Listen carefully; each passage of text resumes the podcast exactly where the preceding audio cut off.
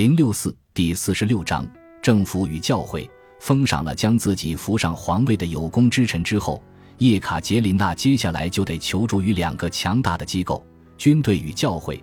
他们是立国的基础，在政变中给予叶卡捷琳娜必要的支持。此刻，他们都希望能立即恢复被彼得三世颠覆的传统。对于军队的这一愿望实现起来并不费力，将士们被七年战争拖得疲惫不堪。随后，俄普两国的媾和又令他们饱受屈辱。为了一举消除俄军的痛苦，叶卡捷琳娜取消了同腓特烈二世的结盟，但他向普鲁士人保证自己无意再同他们或者其他任何人作战。同时，他还立即结束了同丹麦才刚刚打响的战斗。在普鲁士与中欧前线的俄军指挥官接到一句简单的命令：“回家。”相比之下，对教会进行安抚就远没有这么简单了。叶卡捷琳娜首先暂时终止了彼得草率颁布的没收教会田产及其他财产的法令，教会遂将他称颂为教会的大救星。初步采取的措施针对帝国遗留下来的其他一些悬而未决的重大隐患。七年战争致使国库空虚，在普鲁士的俄军战士已经连续八个月没有领到薪俸。俄国也无力再向别国举债，国内农作物价格飞涨，各级政府部门大行索贿勒索之道。用叶卡捷琳娜自己的话来说，国库中尚有一千七百万卢布的公债没有偿付，各个商业部门基本上都被私人垄断了。当年伊丽莎白女皇试图向荷兰借款二百万，结果只是徒劳一场。我们在各国眼中毫无信誉可言。那些指望着一旦推翻彼得的统治并废止亲普鲁士的外交政策就能够让奥地利与俄国重修旧好的人，也对现实大失所望。在上台初期，为了鼓励这部分臣民的积极性，叶卡捷琳娜发布公告。在公告中，他称俄国同普鲁士这个宿敌达成了耻辱的和解。当叶卡捷琳娜首次接见各国驻俄大使的时候。彼得三世的故交普鲁士大使伯恩哈德·冯·戈尔茨男爵借口没有合适的服装，请求俄国女皇允许自己缺席招待会。不过，叶卡捷琳娜无意同普鲁士维持敌对状态。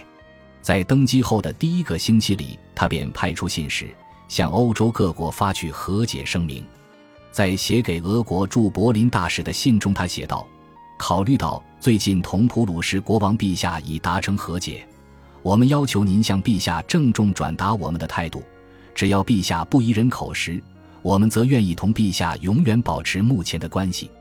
叶卡捷琳娜提出的一个条件是，俄国派驻前线的部队立即撤回，且不得受到任何阻挠，不协助，也不对普鲁士作战。对奥地利的态度也如此，俄军只是返回祖国而已。在缺席招待会的四天后，戈尔茨又出现在俄国皇宫里。同叶卡捷琳娜打起了扑克。面对这么多棘手庞大的问题，相形之下，有时候叶卡捷琳娜看上去甚至有些渺小。法国大使曾听到他说：“我的帝国如此广阔，如此无边无际。”从他的语气中听到的并非是骄傲，而是惆怅。登基时，他毫无治国或者管理大型官僚机构的经验，不过他求知若渴，而且有自学能力。有人向他提议继续沿用伊丽莎白女皇与彼得三世在位时的做法，自己不必亲自阅读堆积如山的外交快信与奏章，大臣们向君主提交节选摘要即可。叶卡捷琳娜没有接受这个提议，她希望对俄国面临的所有问题和影响自己做出决定的每一个因素都有所了解。她宣布，每日清晨需向我呈交所有报告。在面对议会时，他也同样强硬。自彼得大帝统治时期以来，俄国的司法权都掌控在议会手中，议会同时还要负责监督君主颁布的法令是否得以执行。但是，议会不拥有立法权，该机构只是根据现行法律法规对国家政务进行管理，无论这些法律有多么无效或者陈旧。在政变期间，叶卡捷琳娜同议会联系紧密。通过议会，他向俄国驻国外部队下达了第一道命令。当他率领禁卫军前往彼得霍夫宫的时候，他将儿子保罗也托付给了议会。刚一登基，为了方便他的出席，议会改为在夏宫举行会议。登基第四天，他出席了一场会议。会议首先提出了国库亏空、粮食价格翻倍的问题。他的回答是拿出自己的提起钱，占国家收入十三分之一的欠款供政府调用。女皇属于国家，叶卡捷琳娜说，在她看来，自己拥有的一切都属于国家。他还宣布，从今往后，国家利益与他个人的利益不再存在分别。针对粮食短缺的问题，他颁布了一道谷物出口的禁令，结果不满两个月，俄国的粮食价格就回落了。他还取消了包括舒瓦洛夫等大贵族的私人垄断权，俄国的盐与烟草业及利润曾经完全被控制在这些家族手中。通过这些会议，叶卡捷琳娜很快便意识到议会在很多问题上都非常无知。一天上午，当议员们就俄国一处边远地区展开讨论时，他清楚地看到这些人竟然对该地区的方位一无所知。他建议众人先看看地图。可是会场内找不到地图，他又果断地叫来传令官，然后从自己的手袋里掏出五个卢布，命传令官去科学院一趟，因为那里出版过一份俄国地图册。传令官带着地图册回来了，议员们终于知道了讨论了半天的那片区域究竟在哪里。之后，女皇将地图册送给了议会，为了让议会的工作得到改善，她于1763年6月6日致信全体议员。不能说你们对我的福祉以及所有臣民的福祉缺乏诚挚的关心，但是我不得不遗憾地说，很多事情都没能达到预期目标。他指出，之所以出现这样的状况，是由于现存的内部争端与敌意，因此各方都互相倾轧，完全有失通情达理、品行端正、渴望尽职尽责的好名声。女皇在议会的代表是总检察长。当初彼得大帝为了让君主与议会之间实现更为有效的沟通而设置了这个职位，并对其授予了监督议院的权利。被称为“君主之眼”的总检察长尤其需要为议会设置议题并监督议题的审理，向君主汇报议院的工作，接受并转达君主的命令。叶卡捷琳娜新任命的总检察长维亚泽姆斯基收到女皇对议院所做的分析。您将看到议会存在着两个派别，这两个派别目前都会争取拉拢你。您会发现，其中一个派别的成员即便智商有限，但为人忠厚本分；而另外一个派别，我想他们有不少长远打算。议会的建立是为了确保下达给他们的指令能够得到执行，可是长久以来，议会总是擅自颁布法令法规、封官授衔、赏赐钱财和田产。总而言之。激进无所不为，一旦出现越界的行为，意愿便会难以适应对他们束手束脚的新规定。叶卡捷琳娜的忠告对维亚泽姆斯基来说固然很要紧，但更为重要的则是叶卡捷琳娜借此向这位检察长表示了自己同对方保持私人交往的意愿。您必须明白自己的同什么人打交道。您会发现，我只关心祖国至高无上的福祉与荣耀。我对臣民唯一的希望就是他们能够过上幸福的生活。我本人非常喜欢听到真话，您尽可以放心的对我实话实说。只要是为了有利的结果，您尽可以同我争论。我听说您是一位公认的耿正之人，我希望您能亲身证明这样的人在朝廷里会大有前途。请允许我再补充一点，我并不指望得到您的奉承，我需要的只是您能够尽忠职守。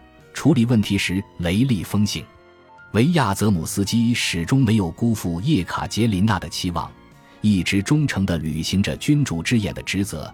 截至1792年退休时，他为叶卡捷琳娜的皇朝效力长达二十八年。继位几天之内，叶卡捷琳娜就召见了尼基塔·帕宁与阿列克谢·别斯杜杰夫。在叶卡捷琳娜一生中最危急的时刻，这两位俄国资格最老的政治家给他提供了支持。但是他们二人从来没合作过。别斯杜杰夫结束了流放，被女皇召回首都，并恢复了头衔与田产。他希望同时自己还能官复原职，继续领导国家大事。这时的别斯杜杰夫已经年过七旬，羞辱与孤独的生活让他疲惫不堪。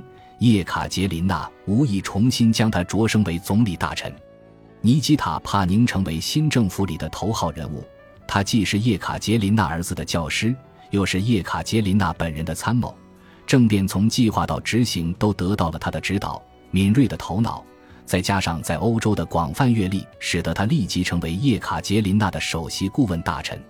一七六二年，帕宁四十二岁，身材矮胖，举止优雅的他依然保持着单身，每天迟迟才起，整个上午都用来批阅公文。在享用完丰盛的午餐后，总要睡上一小会儿或者打打牌。叶卡捷琳娜十分赏识他的智慧与坦诚，但是登基之初对他还仍然有所保留。他知道十二年被派驻瑞典的生活让帕宁仰慕君主立宪制度，而他自己则认为这种制度并不适用于俄国的现实。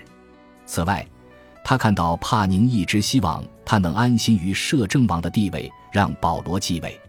摄政的建议当然不可能让叶卡捷琳娜感到满足，他从未亲口说过，甚至做过任何暗示，表明自己甘愿充当保罗的临时代理人。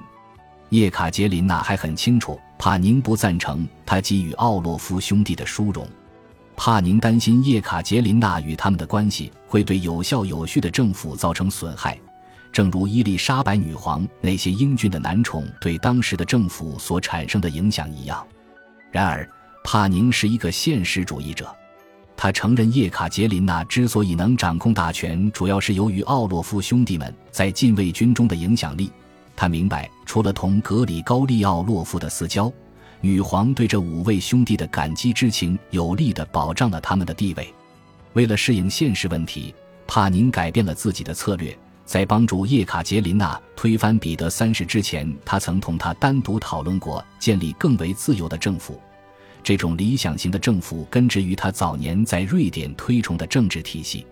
继位后，叶卡捷琳娜希望朝廷的工作更为有效，能根据俄国的实际需要做出反应。帕宁便开始游说他接受对皇权的限制。这一步棋必须走得小心翼翼。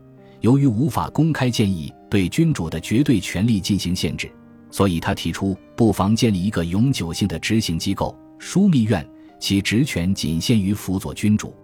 根据新的政府结构，帕宁提出的议会将以集体决议的形式对君主的权力进行限制。本集播放完毕，感谢您的收听，喜欢请订阅加关注，主页有更多精彩内容。